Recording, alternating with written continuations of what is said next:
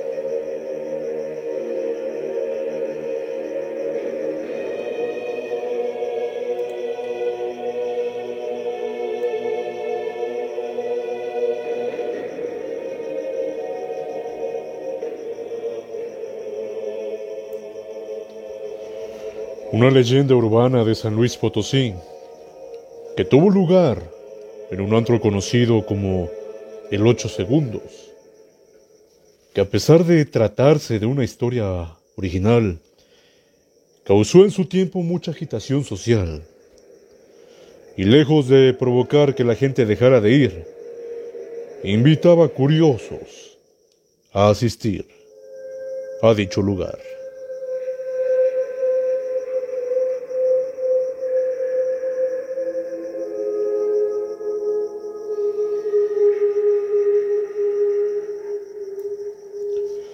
En los años 90, justo un Viernes Santo, y a pesar de que es un día de abstinencia para los católicos, mucha gente aún decide salirse a divertir.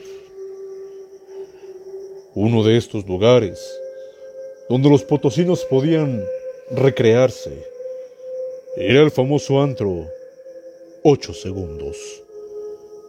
Referencia al deporte del jineteo de arreces en un rodeo.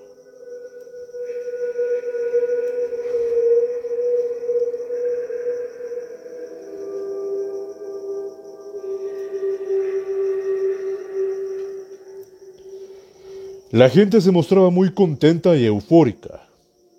No había razón por la que no pasara otra gran noche, como se acostumbraba.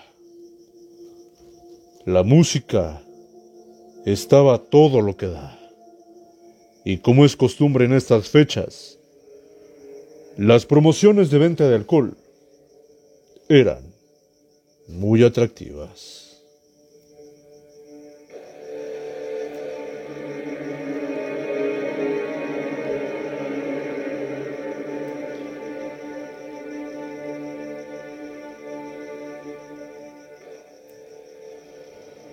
De pronto, la llegada de un personaje comenzó a llamar la atención de todos los asistentes. Un joven muy guapo, bien vestido y con apariencia de tener mucho dinero, arribaba por la entrada principal. Aunque nadie sabía quién era, su presencia llamaba mucho la atención, como si se tratase de una auténtica estrella de rock o algún famoso actor de la época.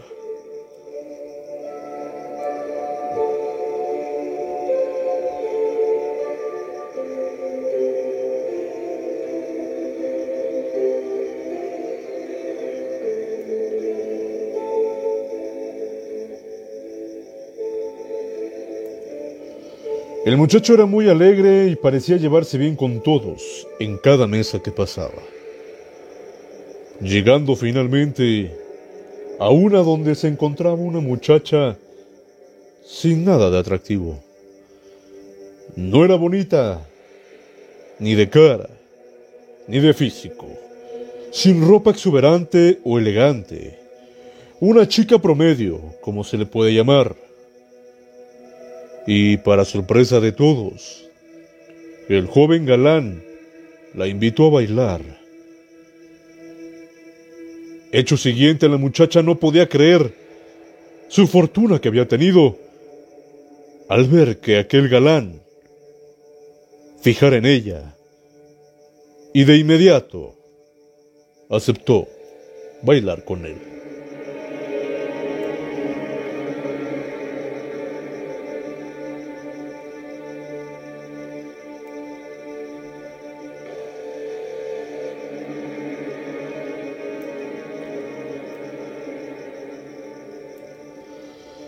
Se acercaron al centro de la pista y comenzaron a bailar música tejana. Al parecer, el muchacho era un gran bailarín, pues sus plazos eran fluidos y desafiantes. La joven no parecía batallar para seguirle el paso a pesar de mostrar algo de torpeza en la mesa. Parecía que estaba bajo algún embrujo que le permitía igualar la destreza de su pareja. Todo el mundo miraba a aquella pareja que era el centro de atención de aquella noche. Pero de un momento a otro, un olor nauseabundo, junto con una neblina, comenzó a apoderarse del lugar, como el hedor de caño. Aún así, la gente aún no estaba alarmada por tales hechos y únicamente confundida. Pero comenzaron a sentir que ya no podían mover sus cuerpos y darse cuenta que era algo que a todos les ocurría, menos a aquella pareja.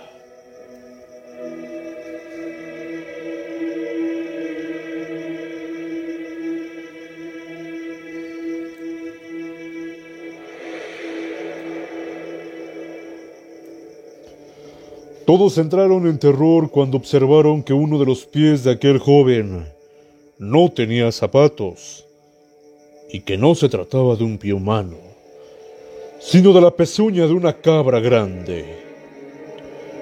La gente, la gente estaba completamente aterrorizada. Empezó a preguntarse, empezó a seguirlo hasta que finalmente un inmenso humo envolvió el lugar y aquel joven desapareció, dejando a la muchacha en el centro de la pista inconsciente y con quemaduras en todas partes, donde el galán la había tomado para poder bailar.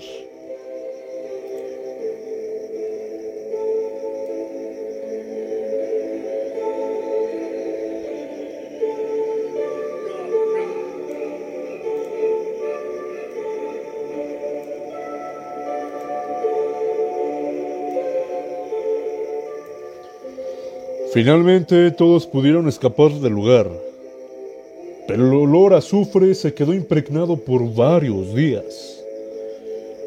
Lejos de perder clientela el lugar, está incrementado por gente que busca ver a aquel joven que muchos le atribuyeron a una aparición del mismísimo diablo.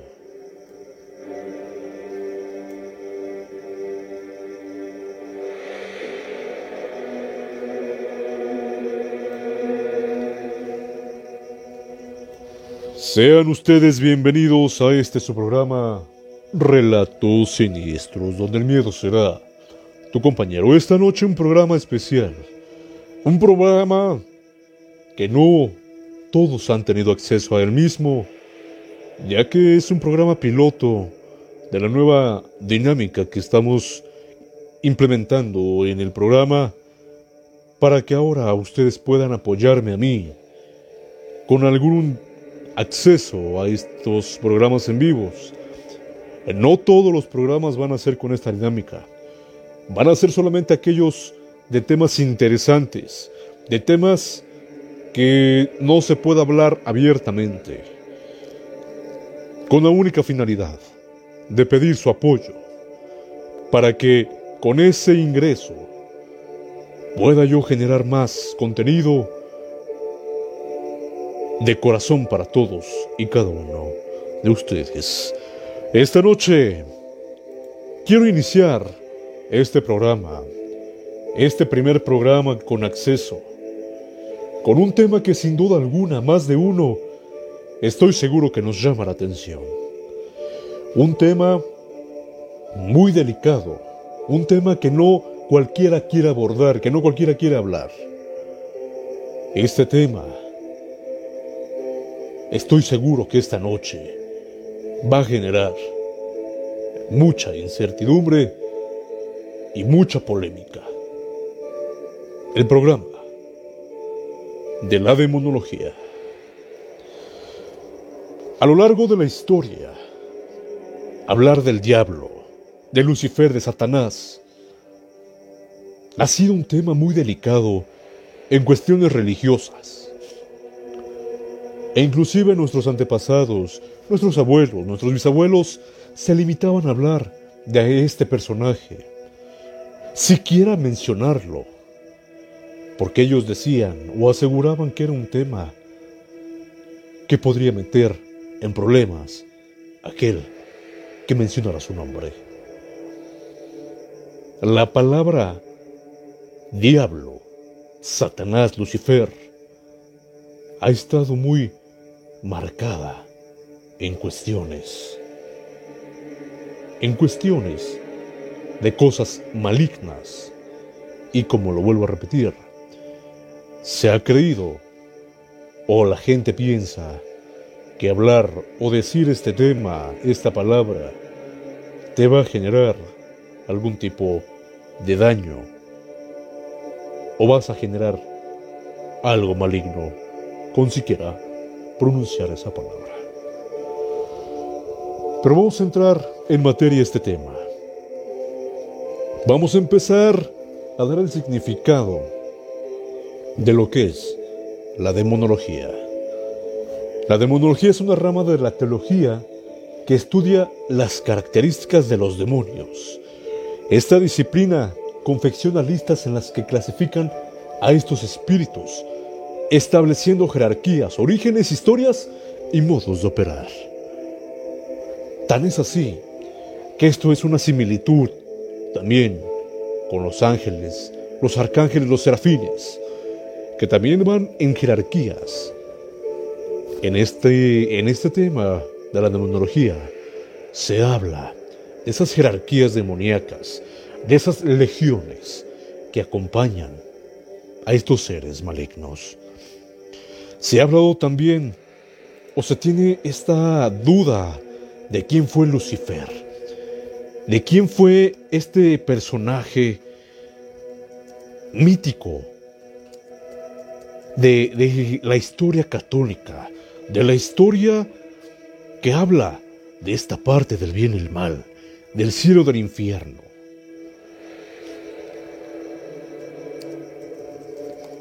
Este personaje, Lucifer, marca un papel muy, muy, muy importante en el tema de la demonología.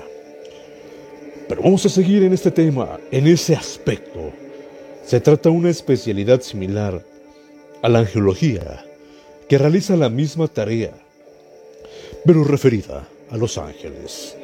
Además de investigar y analizar estas fuerzas ocultas, en algunos casos los demonólogos también se ocupan de combatirlas, ya sea realizando exorcismos o practicando algún otro tipo de rituales.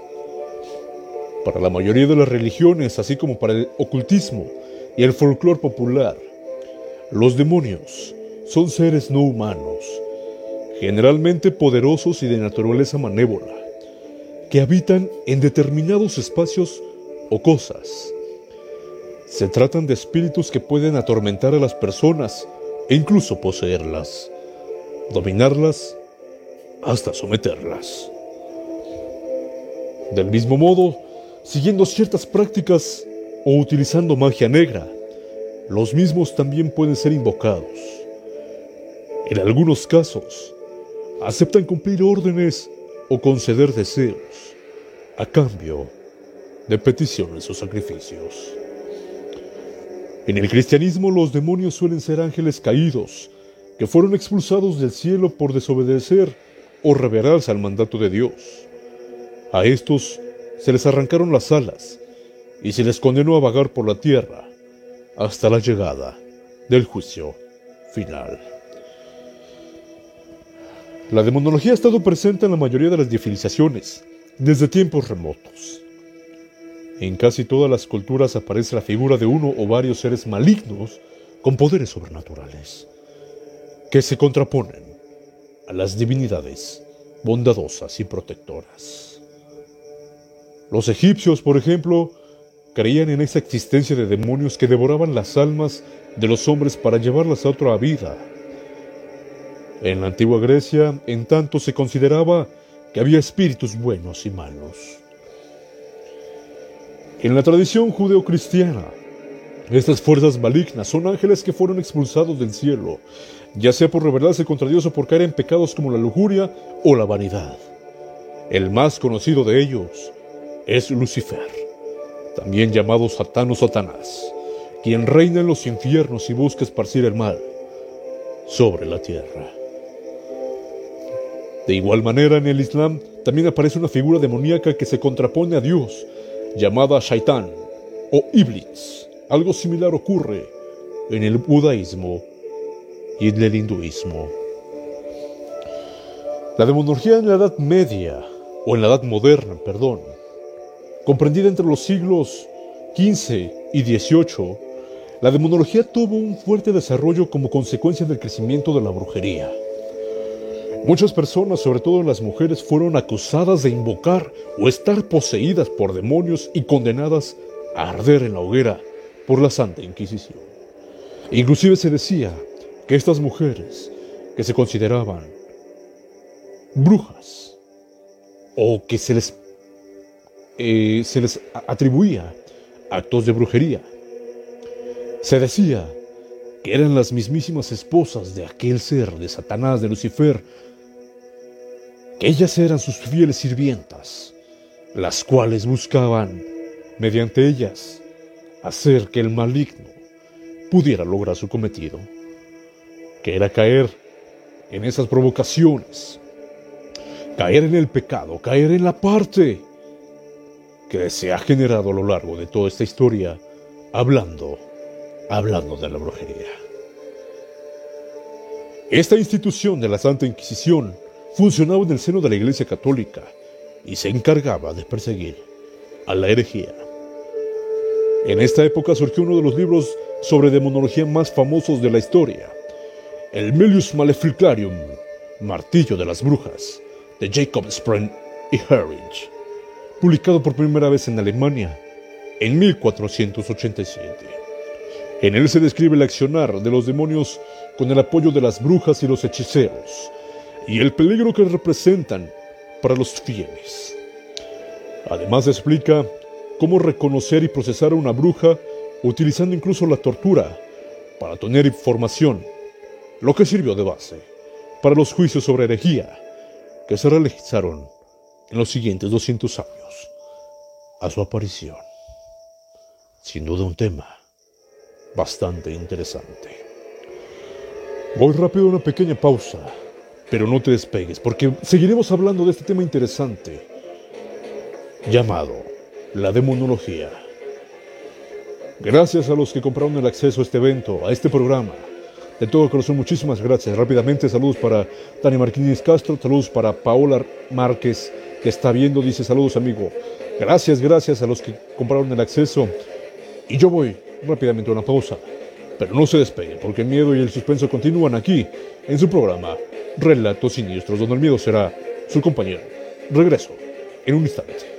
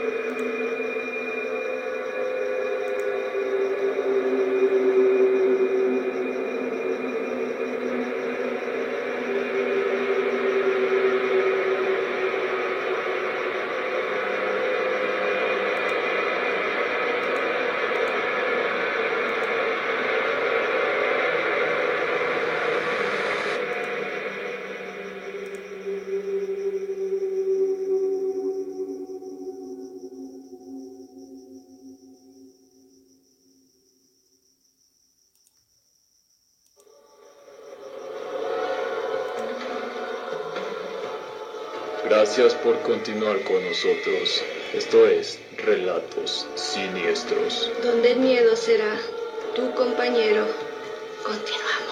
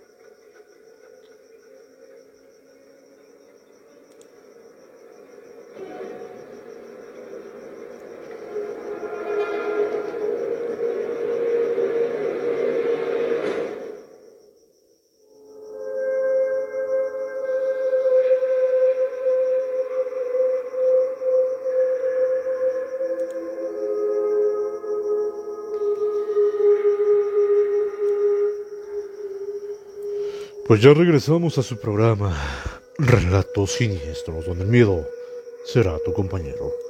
Esta noche un tema muy interesante, un tema, como ya lo dije al inicio, de mucha polémica y mucha controversia que no todos logran hablar. Rápidamente, saludos para Jorge Hernández Méndez, dice saludos desde California. Jorge, muchísimas gracias por estar esta noche presente aquí en tu programa Relatos Siniestros. Gracias de verdad a todos los que compraron su acceso para poder estar esta noche conmigo. Vamos a continuar hablando de la demonología. ¿Qué estudia la demonología? La demonología estudia el origen, la naturaleza, las características y los poderes de los distintos demonios. Para ello analiza sus historias y sus modos de actuar, y también en la manera en que estos se manifiestan, y la relación que entablan con los hombres los animales y las otras entidades y divinidades. En muchos casos, la información se obtiene de la investigación histórica, en otros, de la propia experiencia en el trato con los espíritus y de los interrogatorios a sus siervos o a personas que los han invocado utilizando la magia negra. Por otro lado, esta disciplina también estudia y examina la manera de ahuyentarlos y combatirlos en caso de apariciones, y la forma de que lograr que liberen y abandonen los cuerpos o las cosas cuando hay posesiones. A la hora de clasificar estos espíritus malignos, generalmente la demonología cristiana utiliza un sistema similar a la de la angelología, en base al tipo de ángel que estos eran antes de ser expulsados del cielo. Así, dentro de los, de los primeros, en, en las jerarquías, se encuentran aquellos demonios que eran serafines, querubines o tronos. En la segunda están los que eran dominaciones, virtudes o potestades. Y en la tercera, los que eran principados, arcángeles o ángeles. Antes de entrar de lleno a la clasificación de los demonios o las jerarquías, vamos a definir qué es un demonio. Un demonio es un espíritu poderoso y de naturaleza malévola que habita un determinado espacio. El mismo puede atormentar a las personas e incluso poseerlas, dominarlas y someterlas. La posición demoníaca es el caso en el que un demonio entra en el cuerpo de una persona y la hace hablar, y comportarse como él quiere. Los hombres y las mujeres poseídos suelen padecer heridas cortantes y una modificación en sus expresiones faciales. También acostumbran usar un vocabulario e idioma desconocido y mostrar repulsión por los símbolos cristianos y más fuerza de lo normal. Estas partes estas partes de eh, característica son las que hacen eh, general esta parte de dar a conocer cómo es que se logra entender un exorcismo dentro de la demonología. Esto, esto significa que en esta parte hay momentos que la demonología trasciende más allá de un significado, de un libro, y se hace presente en la realidad. Vamos a escuchar parte de lo que fue un exorcismo que se asegura fue real. Y regresamos para comentarlo y analizar más a fondo la jerarquía demoníaca.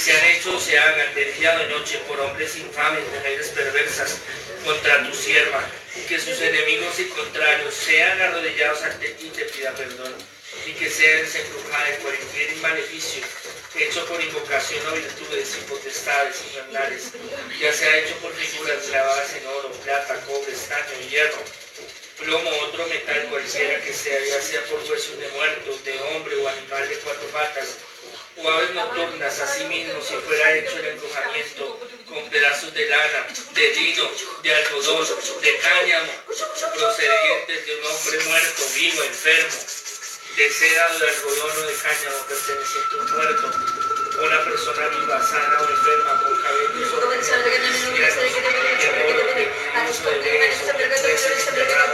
de sepultura gigantes o hebreos o saracenos, o de cristianos o los que están en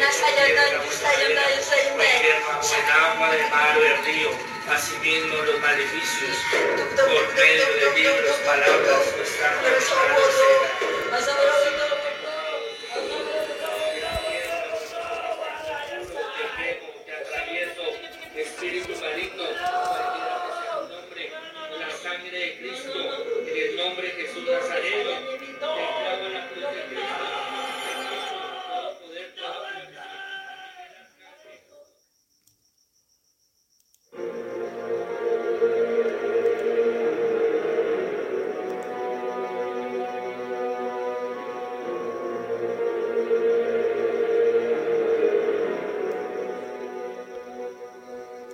Acabamos de escuchar parte de lo que fue un exorcismo precisamente en este año, el 7 de septiembre del 2020.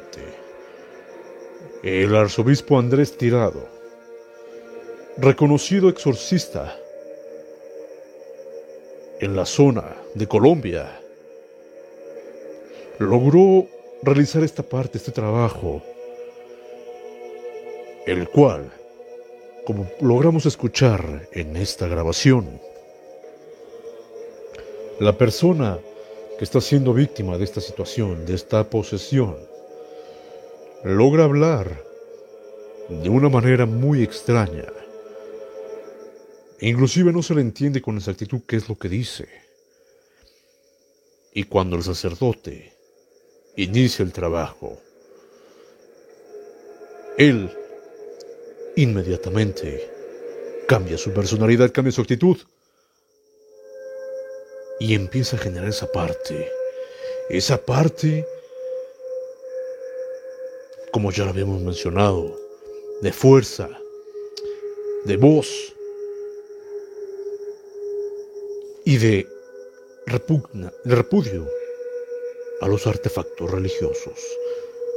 En esta parte, esta persona estaba siendo exorcizado por este sacerdote e inmediatamente comenzó a tener ese repudio, ese odio a la cruz que el sacerdote estaba teniendo en ese momento, a las palabras que el sacerdote estaba diciendo. No se sabe con exactitud qué es lo que él, eh, la persona que estaba siendo exorcizada, estaba diciendo, estaba manifestando, ya que se le escucha un tono como latín, un tono hebreo, varias, varios, varios eh, idiomas, si le pueden llamar de esa parte, en esa persona. Este es un claro ejemplo de una posesión demoníaca, una posesión satánica. Alusión al tema de esta noche. ¿Cómo puede darse una posesión? Se puede dar de muchas partes o de muchas maneras. Se puede dar cuando una persona está siendo víctima de una depresión muy fuerte, muy grande, que ha perdido completamente la fe en cualquier deidad. Es cuando la persona se encuentra vulnerable en espíritu y alma, donde los demonios aprovechan para ingresar y poder así tomar la alma de esa persona débil de espíritu y así poder lograr su cometido. Hay otras situaciones también por las que se puede dar una posesión, por un pacto demoníaco. Un pacto demoníaco es una especie de contrato que se realiza con un demonio, pero por lo general, éste concede un pedido a cambio que logra ser, o en mayor de los casos, puede ser un sacrificio, la sumisión o la adoración hasta la muerte. Esta parte del pacto demoníaco genera mucha... eh, mucha parte de desconcentro en, en todas las personas que llegan a querer intentar esa parte, ya que muchas veces se sale de control esa situación y en lugar de hacer un pacto con el maligno puede suceder esa situación de que el demonio, el diablo, tome tu alma sin siquiera tú haber tenido esa parte de haber generado ese pacto con este demonio. El exorcismo es el accionar o ritual religioso mediante el cual se expulsa un demonio de un cuerpo poseído o de un lugar en el que se encuentra. No solo las personas y los animales se pueden poseer, también se poseen los lugares, las casas. También pueden ser víctimas de una posesión satánica, una posesión demoníaca. Las casas, los edificios, los lugares, los recintos, también pueden ser víctimas de esta parte de posesión, que dentro de la demonología se logra explicar con mucha facilidad. Sumaré los puntos, varios los temas que la demonología abarca. Y sin duda,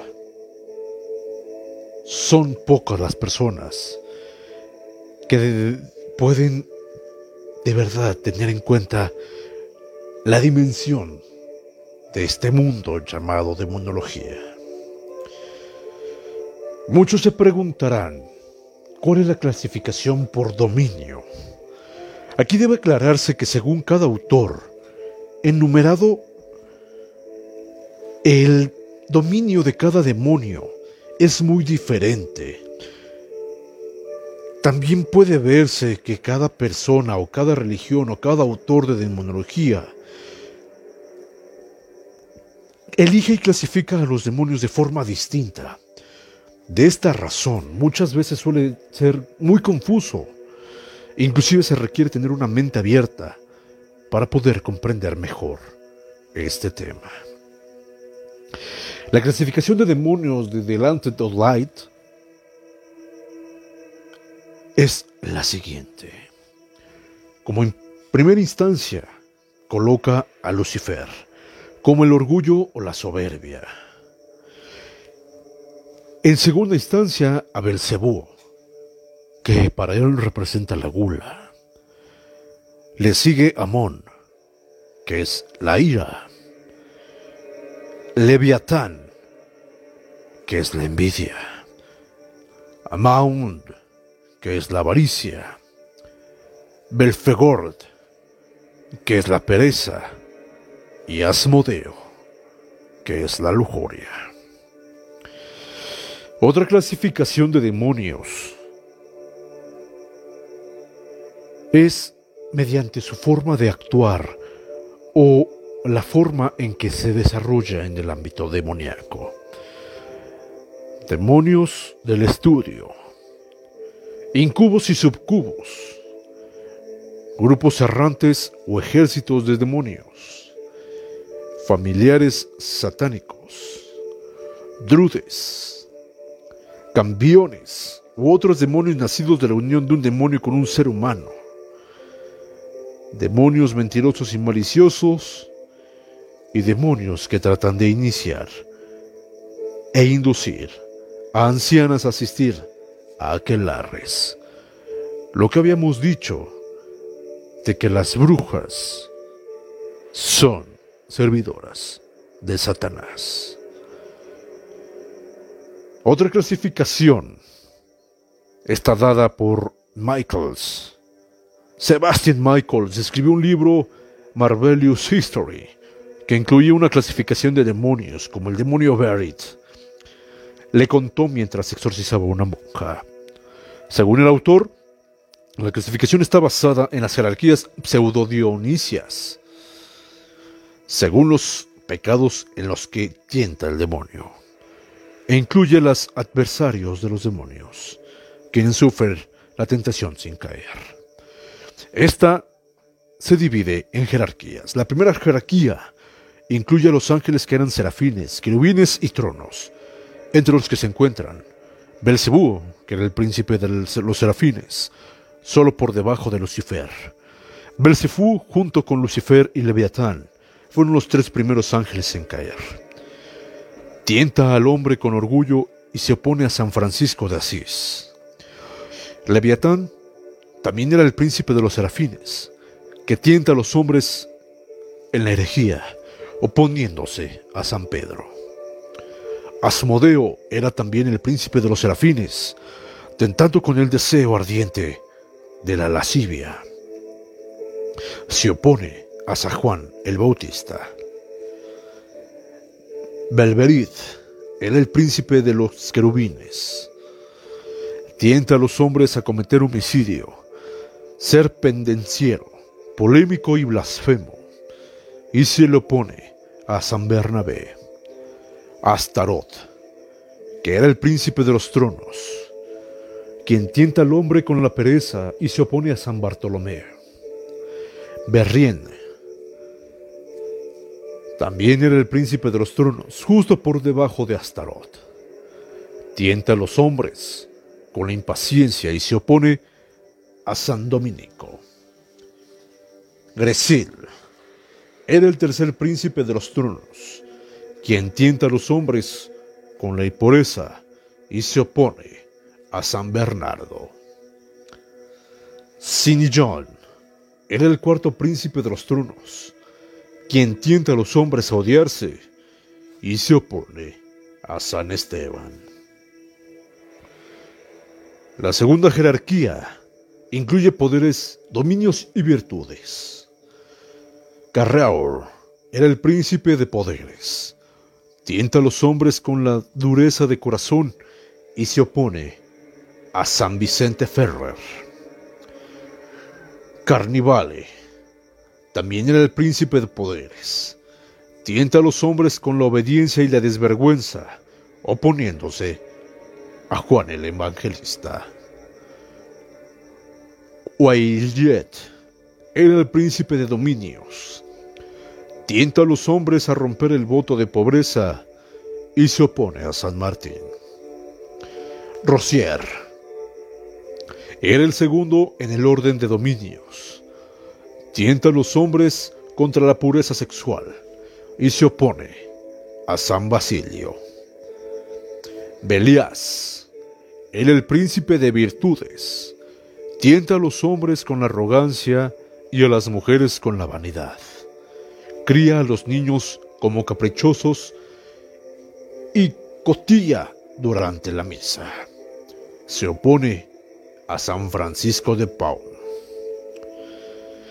Y la tercera jerarquía incluye principados, arcángeles y ángeles. Olivier era el príncipe de los arcángeles. Tienta a los hombres con la crueldad inclemencia contra los pobres y se opone a San Lorenzo. Lubart era el príncipe de los ángeles. En la época de Michelis se creía que Lubart estaba en el cuerpo de la hermana Madeleine Benet. Berrier era el príncipe de los principados. Tienta a los hombres contra el voto de obediencia y se opone a San Bernardo. Hay otra clasificación según la función. Esta clasificación es muy diferente a otras o a las que ahorita acabamos de mencionar. Esta clasificación entra de la siguiente manera. Le Dragon Rojo o Gran Grimorio. Como muchas otras obras de naturaleza mística, Le Dragon Rouge afirma venir de Salomón y sus sacerdotes, diciendo haber sido publicada en 1517 por Aleviker el egipcio. Sin embargo, posiblemente fuera escrito en Francia en el siglo XVIII. El Grimorio detalla los distintos huéspedes del infierno y sus poderes, describiendo cómo entrar a pactar con ellos para cumplir las metas mágicas. Los demonios del infierno se clasifican según tres niveles distintos de generales a oficiales. Pseudomonacria de Amanau. Es un grimorio que contiene una lista de demonios y las obras y rituales apropiados para conjurarlos en el nombre de Dios Padre, Hijo y Espíritu Santo. Ese libro se escribió en tomo al 1583 y enumera 68 demonios. Los demonios Basago, Seir, Dantalión y Andromaulius no se enumeran en este libro, ya que no atribuyen sellos a los demonios. La llave menor de Salomón es un grimonio anónimo del siglo XVII y uno de los libros más populares de demonología. La llave menor de Salomón contiene descripciones detalladas de espíritus y los conjuros necesarios para invocarlos y obligarlos a atender la voluntad del conjurador. Detalla los signos rectores y rituales que deben realizarse, las acciones necesarias para evitar que el espíritu gane control, las preparaciones previas a las invocaciones y cómo hacer los instrumentos necesarios para la ejecución de estos rituales. Sin duda alguna, sin duda alguna, hablar de estos temas genera esa parte de misterio, de duda, de incertidumbre. Perdón, perdón. Paula Márquez dice, amigo, una pregunta. ¿Satanás, Lucifer y Luzbel son el mismo? La diferenciación radica en que Lucifer es el nombre del príncipe de los demonios, como ángel antes de su caída, y el nombre de Satán o Satanás el que adopta después, ya que Lucifer significa en latín portador de luz, mientras que Satán es adversario en hebreo. Esa es la diferencia en la pregunta que tú acabas de comentar de Satanás y Lucifer. Lucifer es el primer nombre de el ángel caído que bajó a los infiernos, que ahora es el príncipe de los demonios como el ángel antes de la caída. Y el nombre de Satán o Satanás es el que adopta ya después de estar en el reino de las tinieblas. Aquí ya el significado, Satanás o Satán es adversario en hebreo y Lucifer en latín significa portador de luz a la pregunta también que haces de Luzbel. Luzbel es parte de un demonio, pertenece a una legión de los demonios que se ha generado en estas jerarquías, en estos temas. Esa es la parte, esa es la diferencia de, la pregunta de los significados de Satán, Lucifer y Luzbel. Hablando ya como tal de un tema de las palabras de demonio, o diablo. Esas partes, esas palabras, perdón, tienen el significado de la siguiente manera. En ese sentido,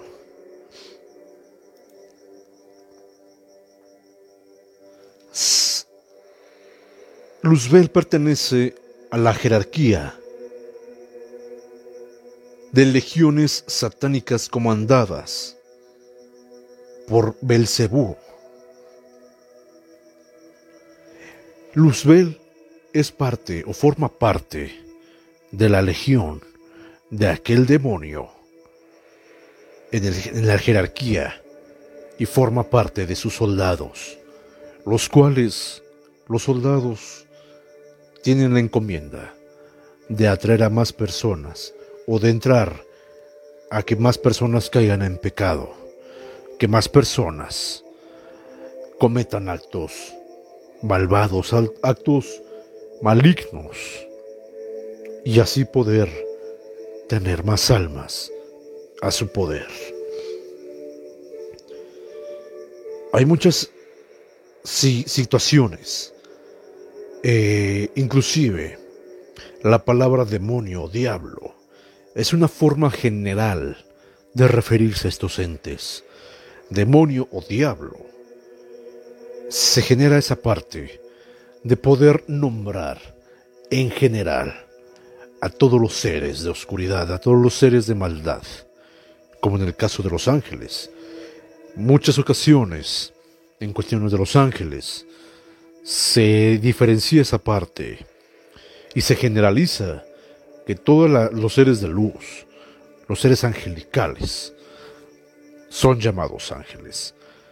Cosa que por el contrario no ha sido así, ya que igual también en los ángeles viene esa parte de jerarquía. Ángeles, serafines, querubines. Como así es, igual, en la demonología. La demonología también tiene sus jerarquías, como lo acabamos de ver. Cada demonio es el encargado de comandar esas legiones para generar esa parte, para lograr obtener más poder.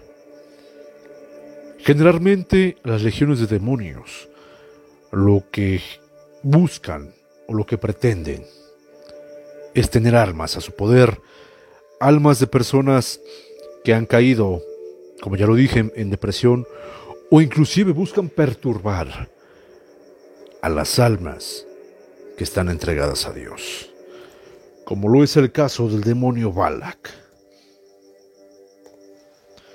El demonio Balak, que inclusive es mencionado eh, en la película de El Conjuro, es un demonio que efectivamente es real y que lejos de ser más allá de una ficción, Balak o Bolak también se le puede llamar de esa manera, es el demonio profanador, el demonio que se encarga de tentar a lo religioso. Él incita a la blasfemia. Ese demonio perturba, perturba a la persona más religiosa que ha jurado su voto a Dios. Estas personas normalmente son monjas, sacerdotes, que al hacer sus votos le pactan la vida a Dios. Y Boalak se encarga de querer profanar esa religión, de querer blasfemar en contra de Dios. Al caer, al hacer caer en tentación a esas personas, a esos seminaristas, a esas monjas, a esos sacerdotes, y demostrar su poder ante Dios, demostrar que el poder del infierno, que el poder de las tinieblas es más fuerte en todos los, en todos los aspectos ya que se dice o se cree que una persona religiosa o que está o que va a dedicar su vida a la religión no puede caer en pecado ni en tentación, que el poder de Dios es más grande. Pero este demonio en especial, Bolak o Balak, se encarga de demostrar lo contrario, de demostrar que él puede lograr la caída de el imperio de Dios demostrar que Él puede tirar o derrumbar las paredes religiosas de las cuales estas personas han decidido servir su vida. Inclusive se ha dicho que muchas personas de este ámbito religioso han llegado al suicidio, al homicidio, debido a las intenciones de este demonio que los han hecho caer en pecado, que los han hecho caer en tentación, haciendo de la religión una aberración, pactado por Balak, este demonio de la blasfemia, este demonio que busca esa parte. hacer caer en tentación, hacer caer en pecado al más religioso.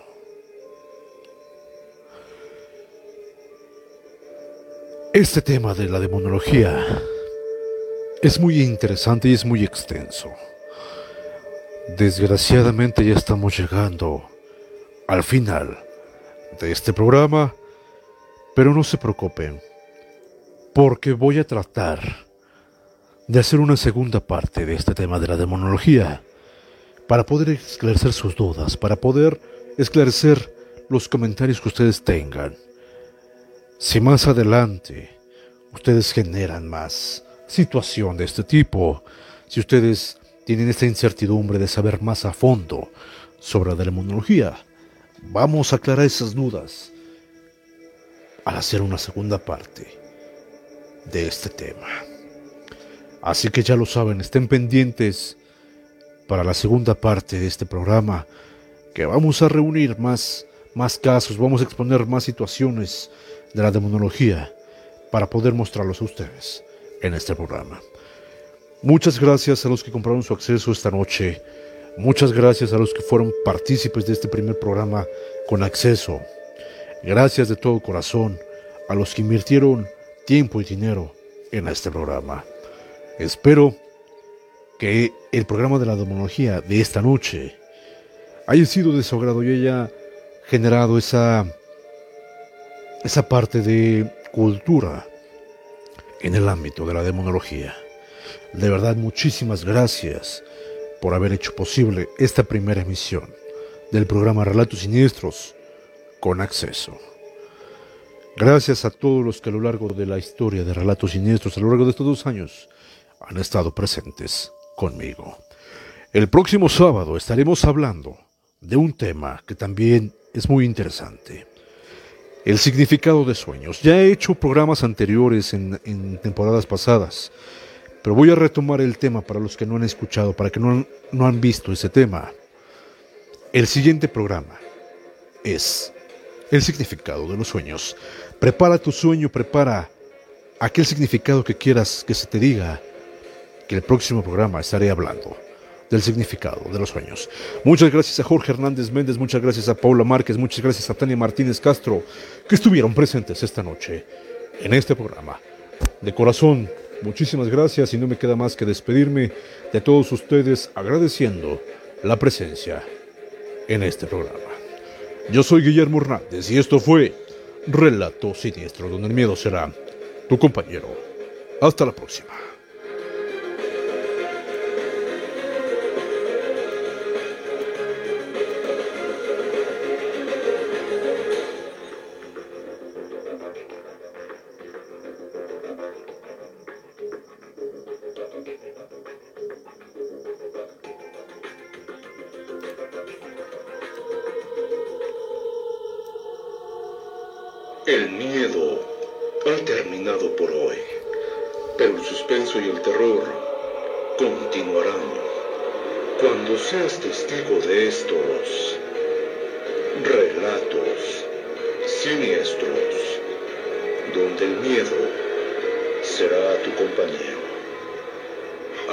Próxima.